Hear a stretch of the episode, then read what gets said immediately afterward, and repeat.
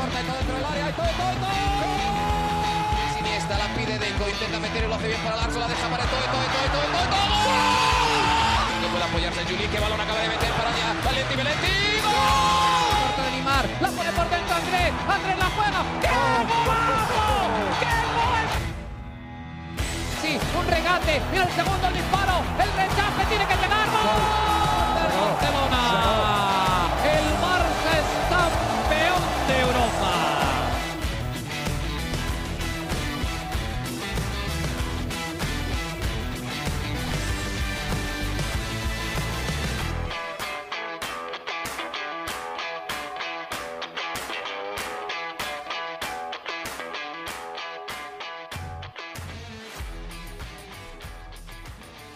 ¿Qué tal amigos de ADN Barça? Bienvenidos a una nueva edición de nuestro podcast, hoy lunes 6 de noviembre, para eh, llevarle a todos ustedes nuestro análisis, nuestros comentarios de lo que sucedió este fin de semana en el duelo ante la Real Sociedad y una leve previa, una corta previa del partido de Champions League que se estará disputando este martes ante el Shakhtar Donetsk. Para todo eso contamos con la presencia de Mariana Guzmán, como siempre directamente desde la ciudad de Barcelona. ¿Cómo estás, Mariana? Bienvenida nuevamente a ADN Barça Podcast. Hola Alejandro, contenta de iniciar la semana hablando del Fútbol Club Barcelona y aunque haya sido un partido, que ya entraremos en detalle, ¿no? Para eso es este episodio, aunque haya sido un partido horrible, el punto es que el Barça consiguió sumar tres puntos, tres puntos importantísimos, entonces nada, sigue sigue encaminada, ¿no? Dentro, dentro de todas las situaciones y circunstancias que podemos comentar, ¿no? Más allá de todas las lesiones, de la enfermería, de ya la vuelta de, de jugadores claves, ¿no? Que, que vienen lógicamente sin, sin este ritmo de competición. Uh -huh. pero, pero bueno, nada, eh, esto van a ser los mejores comentarios que voy a hacer del Barça porque todo el episodio voy, a, voy a decir que, que no, lo, los comentarios de este partido ante la Real Sociedad, que ojo, abro el episodio puntualizando que el partido del Barça fue horrible. Cierro, punto y aparte. Dicho esto, eh, el, la Real Sociedad es un equipo muy, muy complicado, ¿no? Es un equipo que, que todos los rivales se respetan, pero hay que respetar a la Real Sociedad porque no es un rival para nada sencillo. Además, estaban en su casa. Yo mm, hace, bueno, en septiembre tuve la uh -huh. oportunidad de ver a la Real Sociedad en directo. Eh, cuando se enfrentaron ante el Real Madrid y también complicaron bastante al Real Madrid, o sea, es un rival que, ojo, porque sabes que siempre está este tema de que el Barça tiene que ganar todo, las exigencias típicas de, de por supuesto, una afición de un equipo como lo es el Barcelona, pero también que, que, la Real Sociedad es un rival duro. Aún así, aún así, aún entendiendo que la Real Sociedad es un rival tan complicado como lo es y con el fútbol que tiene, yo creo que no, no hay justificación para lo que fue el partido del, del Barcelona, ¿no? Porque eh, hice un tweet que tuvo como impacto, recibí varios comentarios y tal. Estabas y polémica, como... estabas polémica, Mariana. No, no, lo leíste, ¿sabes a qué tweet me refiero? Bueno, no? Creo saber, creo saber. El de, el, de, el de, salir dormidos, no. El de salir dormidos. No, o sea, bueno, sí, no sé si decía salir dormidos, pero decía como, bueno, después la gente se, eso, se eso, queja era, de, de, las la declaraciones. Falta de actitud, ¿no? Claro, después la gente se ofende por las declaraciones de Gundogan, pero es que le están dando la razón. Al uh -huh. final, este hombre sabe lo que es ir a competir y bueno, no puede salir un equipo en ese estado, ¿no? O sea, el, el vendaval, los primeros segundos de la Real Sociedad, yo dije, Dios mío, ¿qué pasó aquí? O sea, esto va a terminar muy mal para el Barça. Y como, y como lo dije también en Twitter, los abro comillas, ¿no? Los dioses del fútbol favorecieron al Barça, porque sí. fue un tema de, de suerte, ¿no? Así como se dice, no, que el Barça en algún momento mereció ganar. El Barça ante la Real Sociedad no merecía ganar. Esto es una realidad y tuvo la suerte, tuvo la suerte, apareció en el descuento ya Araujo en los últimos minutos del partido para darle finalmente este gol y por ende la victoria al Barcelona. Pero yo creo que, que, hay que hacer bastante autocrítica, independientemente de que se hayan ganado los, los tres puntos. Estoy segura que Xavi obviamente estará haciendo también muchísima autocrítica, pero, pero yo creo que entre muchas otras cosas nos encontramos ante un problema de actitud. Quiero saber, para ti, ahora entraremos a hablar de la alineación, de toda la realidad del Barça. Para ti, ¿lo viste también como un tema de actitud? ¿Crees que de verdad el Barça salió dormido, como que no se enteraba que el partido había comenzado? ¿Cómo lo viviste tú? Sí, yo creo que es una mezcla de varias cosas. Una puede ser actitud, la otra es que el rival simplemente lo superó al Barça y el Barça no encontraba la manera, creo que no la encontró quizás en la segunda parte, pero en la primera mitad no encontraba la manera de salir de la presión, no encontraba la manera de generar ocasiones. Creo que la única semiclara es la que Gaby hace un túnel y después decide centrar en lugar de disparar. Creo que fue la única vez que el Barça se acercó realmente con cierto peligro al, al área de la Real Sociedad. A veces, mira, en el fútbol eh, eh, obviamente muchos dicen que es un estado de ánimo y, pasa a veces que, el equipo simplemente está jugando mal y la gente le pide más esfuerzo, ¿no? Más, más ganas, que corran más, que metan más. Y a veces simplemente es que el equipo no está funcionando, ¿no? La dinámica del equipo no, no, funciona y no te da. Y si eso se mezcla con que quizás no estás poniendo tanto esfuerzo como nos gustaría ver, entonces ya está todo mal, ¿no? Hmm. Y yo también veo que el Barça y la afición del Barça es, es muy extremista en las emociones, ¿no? Porque después de la primera mitad contra el Madrid era al Madrid lo vamos a golear hoy, le están pasando por encima y el Barça le estaba pasando por encima al Madrid, era una realidad y debieron haber ganado ese partido, debieron haberlo, haberlo abierto más temprano y al final se termina perdiendo un juego que debió haberse ganado, así como este debió haberse perdido, esa es la realidad, como tú decías, porque el rival jugó mejor que el Barça. Pero yo creo que el equipo no está ni tan allá ni tan acá, ¿no? Es bastante regular y tú mencionabas un poco las lesiones y, lo que ha tenido que vivir el Barça de Xavi. No es excusa para que haya momentos en los que Cancelo, Félix, el propio Gaby, el propio Lewandowski, que no, han vuelto en el mejor, en el mejor ritmo, no, no den lo que que pueden dar. Pero, pero todo eso suma, ¿no? Y, yo creo que el Barça no está tan mal como pareciera, ni, ni, está tan bien como cuando estaban invictos y le estaban ganando al Real Madrid en esa primera mitad, ¿no? Eh, es un poco una mezcla de varias cosas. Yo estoy viendo esta posición, la tabla de posiciones en la liga después de 12 jornadas. El Girona líder, por favor. y los cuatro equipos que están ahí involucrados, Girona, Real Madrid, Fútbol Club Barcelona y Atlético de Madrid, que tiene un partido menos y si lo gana puede superar al Barça y meterse ahí cerca a un punto del Real Madrid, la liga pareciera que está para cualquiera, ¿no? Y esa es la sensación que me da, porque veo que mucha gente, obviamente lo del Girona es espectacular, pero probablemente se vaya a caer en algún momento de la temporada. Esto debería estar entre Real Madrid, Barcelona y Atlético de Madrid a la larga, ¿no? Sí, porque son los equipos más poderosos y son los que creo que se van a mantener ahí pero eh, me parece que los tres han tenido altibajos, ¿no? Y, el Barça ha estado dentro de ese grupo, por supuesto, nosotros seguimos al Barça más de cerca, nos gustaría ver que el equipo jugara un poquito mejor, que tuviese un poquito más de consistencia y que quizás se le diera oportunidades eh, a los que no la han tenido tan a menudo en los últimos partidos, como la Yamal, por ejemplo. Hemos visto una de las conclusiones, y si quieres podemos ir entrando en la, en la, alineación inicial de este partido. Sí, por supuesto. Una, una de las conclusiones que creo que deja este encuentro es que Joao Cancelo no funciona más hacia, o no ha funcionado, porque quizás van apenas un par de partidos y, esa no es su posición, pero pareciera que cada vez que se le utiliza como un mediocampista o como un, no sé, un interior, un delantero por derecha, como lo quieran llamar, pareciera que no funciona contra el Madrid. Sí, sí, sí, Contra el Madrid, más allá que el Barça fue superior en la primera mitad, Cancelo estaba desaparecido, mejoró en la segunda parte, eh, incluso estuvo cerca de, anotar un gol, estuvo un par de ocasiones cerca del área, pero y después Xavi lo sacó. Y, en este partido contra la Real Sociedad creo que no apareció en ningún momento y lo volvió a sustituir Xavi. O sea que Xavi está viendo que no está funcionando del todo tampoco, ¿no? Ese es uno de los ajustes. Bueno, hoy le preguntaron sobre esto y es como, no, no, bueno, ya Cancelo vuelve a su posición inicial, donde sabemos que se siente más cómodo y esto es una realidad.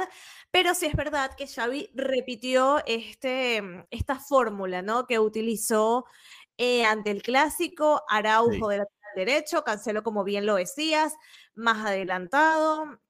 Eh, Lewandowski y Cundé volvieron a la, a la titularidad.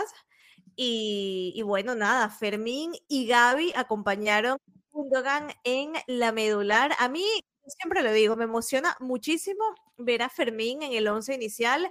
otra titularidad más para este chico que, que no defrauda. Eh, bueno, Gaby, por supuesto, siendo Gaby, como siempre lo digo, un día más en la oficina para Gaby, me gusta mucho lo que hace. Tuvo una, una jugada muy interesante también en esta primera mitad, donde el equipo estaba eh, intentando despertarse o no sé qué le estaba pasando. Gaby estuvo ahí, y bueno, Ter Stegen, ¿no? Que es, yo creo que el mejor jugador de, de, este partido del Fútbol Club Barcelona, porque si no hubiera sido por Ter Stegen, yo no me quiero imaginar cuál hubiera sido el resultado final. Esto, sí, no, tres goles, por lo menos.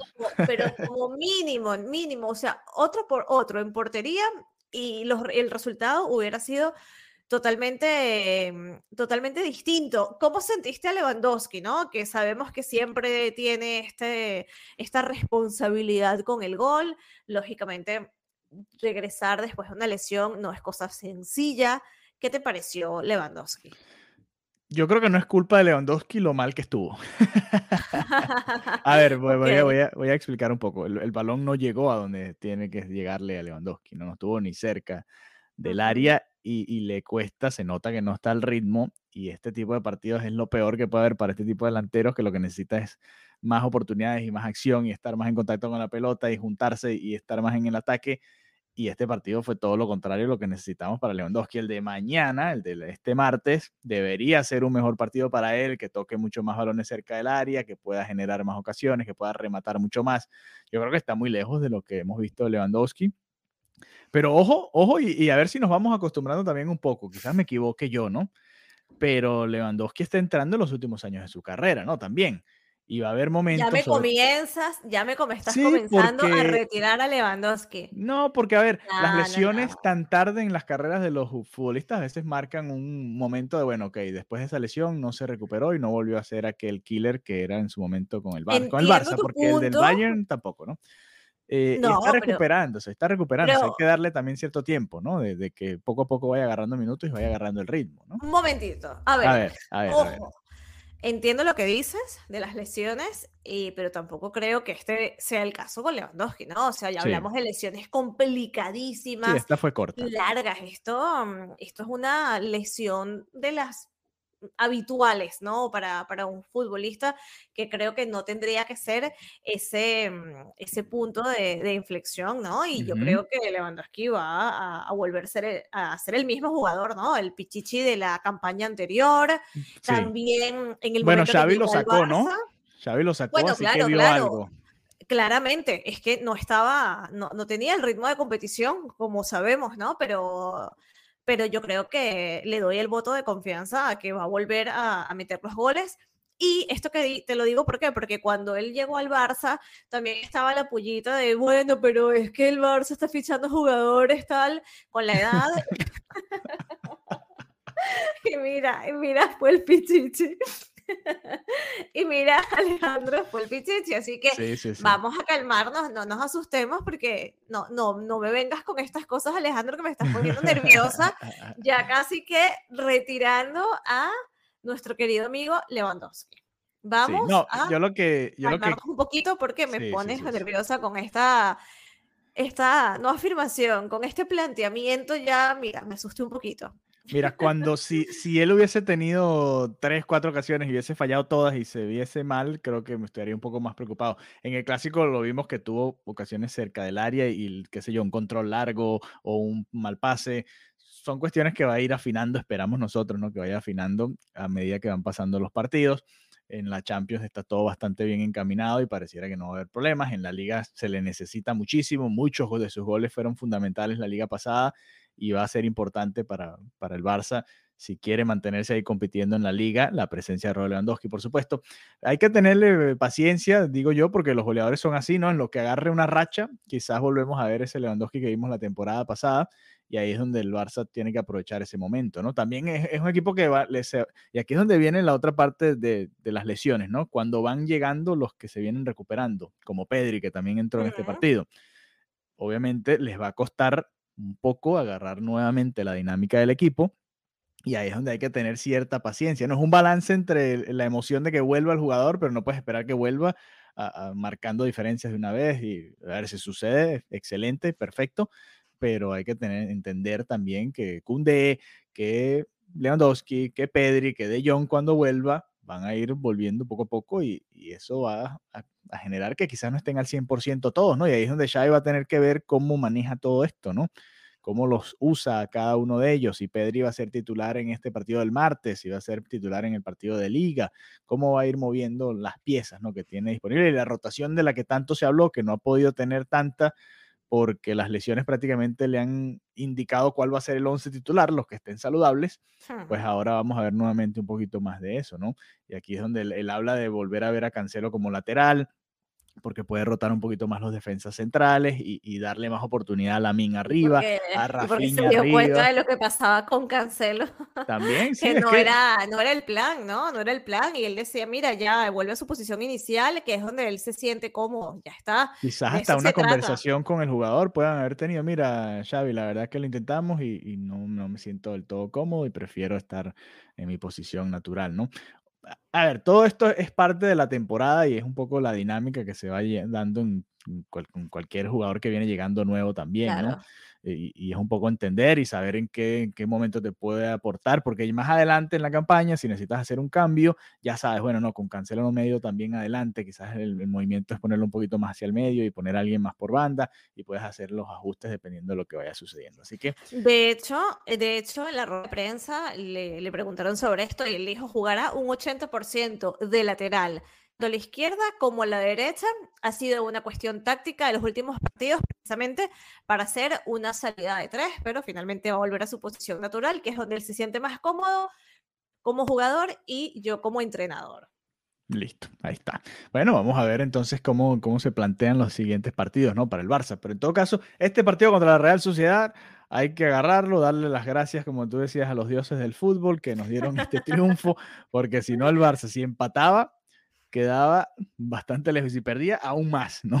En la lucha por la liga. El Madrid, bueno, terminó empatando su partido en casa contra el Rayo Vallecano y vuelve a estar a dos puntos apenas del Barça en la tabla. El Girona sí se mantiene a cuatro unidades, todavía líder y ahora en solitario en la liga. Y bueno, sigue dando la sorpresa hasta ahora. Pero eh, mi, mi, comentario general es en estos dos últimos partidos que eran importantes contra el Real Madrid y contra la Real Sociedad es que, el equipo tiene destellos, ¿no? De, jugar muy bien y después también tiene muchas falencias en la defensa, ¿no? Todavía están muchos de esos detalles que quizás en la temporada pasada se maquillaron mucho porque hicimos hasta un récord de, goles recibidos en contra, no nos hacían gol prácticamente nunca. Y, este año, la verdad, se está sufriendo mucho más en defensa. Ya nos han hecho 12 goles en, en, en 12 jornadas en lo que va de liga que por supuesto es mucho más de lo que llevábamos la temporada pasada, pero es un poco, mm, es un contacto con la realidad realmente, ¿no? del Barça. Eh, sí, es un equipo que está mm, mejorando, está en construcción, si se le puede decir eso, sobre todo con la llegada de nuevas piezas, pero que tampoco es que está tan mal. Yo leía muchos tweets en el, durante el partido, era como una catástrofe, era como si estuviese jugando el Barça de Kuman y estuviésemos cerca del descenso. Y yo decía, pero ya va, ok, ¿qué estoy viendo yo? Un momento sí, el, rival está jugando mejor y ya, y el Madrid te igualó en, condiciones en los últimos minutos del clásico y te lo termina ganando por cuestiones del fútbol. Pero ese partido era para ganarlo fácilmente o si acaso empatarlo ya por cómo se dio la segunda mitad. Y hasta la vida es así, Alejandro. Claro, cuando mereces ganar, pierdes, cuando mereces perder, ganas. y la gente... Te da y te quita, ¿no? Exacto, así es la vida. Y bueno, y que el fanático, como siempre lo decimos, es irracional. Ya la gente está, o sea, ¿Sabes a mí qué me da risa? Bueno, no me da risa, pero bueno, es un decir. no, porque en verdad no me da risa, pero cuando la gente comienza ya eh, los análisis de, es como, no sé, el análisis de Guardiola, vienen los entrenadores de Twitter a decir, es que por favor, tenías que haber hecho esto y esto, ¿cómo se le ocurre a Xavi? Es que Xavi, es que yo no lo tengo tan claro con Xavi. Y es como, por favor, por favor, vienen hasta criticar a Xavi, que obviamente como cualquier entrenador y como cualquier profesional se puede equivocar. Aquí también en el, en el podcast hemos comentado, oye, Xavi no estuvo fino con ese cambio, o se tardó mucho en hacer ese cambio, o eso no fue lo, más acertado, eh, es normal, pero es que luego ves, lees los análisis y es como condenan, como bien lo dices, mira, fue un partido malo, el partido igualmente se ganó, seguimos. Y eso también me lleva a algo que, mm, que es un poco cómo se maneja eh, la narrativa de, de, dos aficiones. La comparo con el Real Madrid. Cuando el Real Madrid hace un mal partido y a último minuto lo salva, es como, bueno, es que es el ADN ganador, es que saca la casta, es que es el equipo, es que mira, la grandeza es tal que haciendo un partido deplorable logra vencer. ¿Entiendes? Entonces también es un tema de narrativa, también hay que depurar un poquito la narrativa, ojo, sin perder la autocrítica. Tengamos autocrítica, hablemos, pero al final es como, no puede ser todo malo y no puede ser que la propia afición y Twitter Barça lleguen a estos puntos de toxicidad. Es, mira, el partido malo, sí, lo decimos claramente, pero bueno, se sacaron tres puntos. Por lo menos una acción se hizo correctamente en ese partido, ¿no? Entonces, em, es eso, ¿no? Poder también, como todos, drenar. Yo comencé, mira, mira cómo ha evolucionado a lo largo del episodio, Alejandro. el episodio Mira como esto es una terapia. Comencé el episodio diciendo que todo estaba mal y ya a medida que voy hablando digo, oye, sí, estuvo muy mal el episodio, perdón, el episodio no, el partido, pero, eh, pero bueno, que es un mal partido. Punto. Y aparte, seguimos adelante, sigue la temporada, sigue la Champions, que mañana además es noche de Champions, bueno, tarde en, en hora de España porque es temprano, entre comillas, ¿no? A las 6 y 45. Y hay que decir que un empate le bastaría para asegurarse una de las dos plazas que le dan acceso a los cruces. Espectacular, espectacular. Además, antes de, antes de, entrar ya en la, en la previa de la Champions, siempre hay cosas positivas que destacar. Tú hablabas de Ter Stegen, Gundogan creo que jugó un muy buen partido, se montó el equipo al hombro en una posición que sabemos que no, es, no es la de él. Gaby sigue dando grandes partidos. Vimos a Pedri nuevamente, ¿no? Que eso siempre es una buena noticia. Entonces siempre hay que darle también el, lado positivo a las cosas, ¿no? Y es un poco lo que tenemos que aprender nosotros en, Twitter Barça, como le llamaste tú, ah, y en nuestro grupo también, ustedes también que nos están escuchando en el grupo de WhatsApp, también hay que, hay que calmarse, a ver, calmarse, respirar, partido malo y seguimos. Seguimos. No, nuestro, nuestro grupo de ADN Barça está bastante, hemos madurado todos. Hemos crecido mucho juntos, así que bien, por el grupo que también ha, aprendido, ¿no? Y, estamos ahí intercambiando mm, opiniones y comentarios de una manera saludable. Me gusta, me gusta que esa es la idea del grupo, ¿no? Para eso lo creamos, para eh, poder intercambiar ideas durante el partido, antes, después, en cualquier momento de lo que sea que haya sucediendo con el Barça y en el mundo del fútbol y, poderlo hacer con respeto. A ver, partido de Champions, Mariana, eh, visita del Fútbol Club Barcelona al Shakhtar, que sabemos que no puede jugar en Ucrania por las razones que ustedes ya conocen, y, bueno, es el partido. Tengo datos sobre el partido, sobre el estadio, porque lo va a, recibir. te escucho, te escucho. Mira, lo va a recibir en el Volkspark Stadium. Le estoy haciendo una mezcla entre inglés. Eh, la traducción literal es Estadio del Parque del Pueblo. Es un estadio de, segunda división. Tiene aproximadamente 52 mil espectadores de, capacidad. Así que bueno, el acuerdo es para que los partidos esta temporada se jueguen en, en este estadio. Entonces ahí será el escenario donde mañana el Fútbol Club Barcelona espera sacar una victoria que yo, sin ánimos de empavar, de mufar, de todas las cosas, yo creo que tendría que ser un partido no, digamos, fácil, pero un partido que el Barça logre sacar sus tres puntos, ¿no? No sé cómo. Sí, sí, sí, esa es la expectativa. Lo que sí tenemos es el recuerdo desde hace no mucho del Shakhtar que le complicó al Barça hacia el final del partido, ¿no? Un partido que debió haber goleado, eh, que le anularon un par de goles al Barça y al final terminó, no diría yo pidiendo la hora porque es muy exagerado, pero terminó ganando por la mínima, ¿no? Ese encuentro y ojalá no, sea, no se dé un escenario similar y podamos ver rotaciones y podamos ver a jugadores que no han tenido tantos minutos destacarse, ¿no? Podamos ver, por ejemplo, a Robert Lewandowski haciendo goles en la Champions, ¿no? Que es otra de esas eh, cosas históricas, ¿no? Que puede tener este Barça esta temporada. Así que sí, como tú decías, además con un empate se logra eh, clasificar ya de ganar, importante porque de ganar eh, también es, clave para buscar ese primer lugar del grupo, ¿no? Que, es otro de, esos objetivos, ya después que se asegure la clasificación, el primer lugar del grupo, por supuesto, y es importante antes de ese duelo que se va a tener con el Porto en Barcelona para poder cerrar esa, esa, clasificación. Así que muy interesante. ¿Te gustan estos partidos más temprano en la Champions, Mariana? ¿Te choca con el trabajo? ¿Cómo hacen allá? No me gusta. Acá, Es en, acá es en plena jornada laboral. Obviamente los partidos de Champions siempre han sido durante la jornada laboral de este lado del planeta, pero ya es hacia la tarde uno se acostumbra y es diferente. Pero en el, eh, para nosotros es al mediodía, a las 2 y 45 de este lado del mundo en donde yo estoy, ¿no? Súper temprano. No, no me gusta. O sea, yo me acostumbré ya que los partidos son 8 de la noche, 9 de la noche, y un partido a las 6 y 45, cubrirlo, la verdad es distinto. Y, también como aficionada, cuando no estoy en, el campo, e, es muy raro, ¿no? Más aún en España, que la vida comienza más tarde y, termina más tarde. Entonces, las 6 y 45 son como las 4 de la tarde en España, ¿sabes? 4 y 40. Eh, sientes que es como, mm, no, no, es un, no es un horario cómodo, la verdad. A mí no me gusta. Por mí que el Barça nunca juegue a esta hora porque para mí el, el, ya el fútbol es a partir de las 8, ¿no? Y, y también igual cuando son las, bueno, igual que hoy, el, el domingo tengo el partido, el, el, es domingo, es a las 4 de la tarde aquí, aquí en casa. Pero, pero digamos que los partidos de Champions tienen como otra mística, ¿no? Otro mood, otro rollo. Entonces, eh, la respuesta, si me gusta, es que definitivamente no. A, las a las 9 de la noche me parece correcto un partido de Champions. Antes no. Sí, no, e, es, diferente, es complicado. Así que bueno, dentro de unas horas, ¿no? Ni siquiera, eh, a ver. Ya para mí hoy el partido. Sí, sí, sí, menos de un día. vamos a poder ver este partido contra el Shakhtar.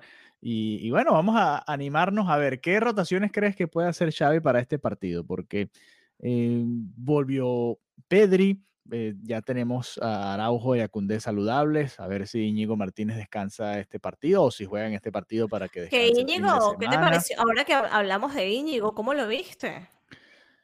Me pareció que ha estado bien, no, no me pareció sobresaliente ni mucho menos, pero no ha estado mal, la verdad. Creo que ha, cumplido hasta ahora con el trabajo. Me gusta lo que estoy viendo. Creo que, estoy viendo además era un partido duro porque era la Real Sociedad, el equipo con el que llegó a, profesional y después se fue al Athletic de Bilbao. O sea, hay una historia un poquito complicada que no tiene nada que ver con el Barça. lo pitaban, ¿no? Lo pitaban cada vez que tocaba el balón.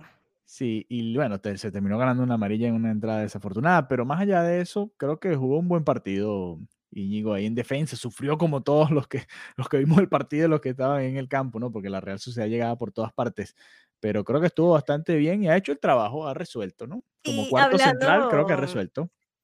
Y hablando de esto, no sé si, bueno, me imagino que lo viste, cuando le pasan esta, mm, esta chuleta, ¿no? La, Que me parece súper old school esto, como que con tanta tecnología, con tantas maneras, me, me, parece muy gracioso. Y era como que no la entendía, ¿no? Daba así como la sensación de que le estaba costando descifrarla. es, es, curioso porque... como que me, me, da risa, ¿no? Me parece mm, no sé, me parece como algo muy antiguo, pasar una nota. Es gracioso porque es, muy fácil también decirle al lateral y ve, tú dile o, llamar al propio jugador y que venga a la banda y le das la indicación o al que va entrando le dices, mira, dile a no sé quién que tal cosa. Pero bueno, es interesante, ¿no? Y no es la primera vez que vemos a Xavi haciendo esto, ¿no? No, no, no es la primera. De hecho, decía, ponía tantas cosas que no sabía cómo decírselas a mis compañeros. o sea, claro, le da ahí una clase. ok, perfecto. ¿Qué hago? ¿Cómo, ¿Cómo transmito todo esto, sabes? Claro, claro, claro. Bueno, son, son los detalles que deja el fútbol. Sí, sí, sí, sí, los detalles que deja el fútbol y, por supuesto es interesante. Te hablo de las rotaciones porque, por ejemplo... Hablemos de la posible alineación entonces de mañana. Sí, por ejemplo, Gaby viene de perderse el partido contra el Porto, contra el Porto, contra el Shakhtar por una amarilla, ¿no? Y, bueno, va, pues, supongo yo que va a jugar en este partido. Digo yo que junto a Pedri, ¿no? Y estaría descansando Fermín pero no me extrañaría si Pedri todavía no comienza porque apenas viene recuperándose, ¿no? Entonces las dos opciones realmente están ahí disponibles dependiendo de lo que quiera el entrenador o incluso que juegue Romeo de, pivote y que adelante a Gundon a jugar un poquito más cerca del área, ¿no? Que, no lo hemos visto mucho en los últimos partidos. Son opciones ¿no? que tienen la media cancha. Sí, yo también creo que, mm, que no, Pedri todavía no está para la, la titularidad. Yo lo vería así, ¿no? Ter Stegen, Cancelo, Cundé, Christensen, Marcos Alonso, eh, Gaby, obviamente Gundogan y Uriol. Julio Romeo. Y bueno, arriba Rafinha, Lewandowski y Ferran. Uh, Ferran Torres de titular. También se lo merece, Ferran Torres. También se lo merece. Eh, si no es Ferran, que sea Lamin, ¿no? Alguno de los dos. Alguno de los dos se lo merece. A mí, Lamin es muy bueno, es verdad. Eh, a mí me gusta también lo que puede hacer Lamin como revulsivo, porque cuando tienes a un jugador tan joven, con tanta energía, con tanta velocidad, siempre creo que es una ventaja meterlo cuando ya los otros están cansados. Entonces, como mm, me parece que, que, puede ser más dañino como, como revulsivo. Ok, ok. también dependerá de cómo va el partido, ¿no? Rafinha es otra opción. Rafinha se recuperó y pudiese ser titular también en este partido. Todas estas opciones se van abriendo mientras se van recuperando jugadores en el Barça. Y bueno, es importante que, el entrenador tenga ahora este abanico de opciones y que no sean simplemente los que puedan jugar, eh, los que vayan a jugar de titulares en este partido. Ustedes también nos pueden dejar sus comentarios. ¿Qué opina? ¿Qué 11 titular le gustaría ver contra el Shakhtar en esta jornada 4 de la Liga de Campeones de Europa? Lo puede hacer escribiéndonos a arroba Marianita Guzmán, arroba Alejandro 32 o a arroba ADN Barça. Ahí nos pueden encontrar en todas las redes sociales. Y bueno, nada, llegamos así entonces al final de este episodio, Mariana. Espero que lo hayan disfrutado. Nuevamente yo en casita después de varias semanas por ahí en la carretera. Y bueno, Mira, hablando, hablando de eso, eh, ya necesitamos aquí, la gente está demandando tiempo y atención. Sí, sí, le vamos a dar episodio hoy, episodio mañana y vamos a seguir esta semana con mucho contenido para todos ustedes sobre el Fútbol Club Barcelona acá en Barça. Muy bien, muy bien, eso era lo que queríamos escuchar. Así que bueno. Bueno, hasta eh, mañana entonces. Hasta, mañana. Duerman felices y hasta mañana. Bye bye. Chao, chao.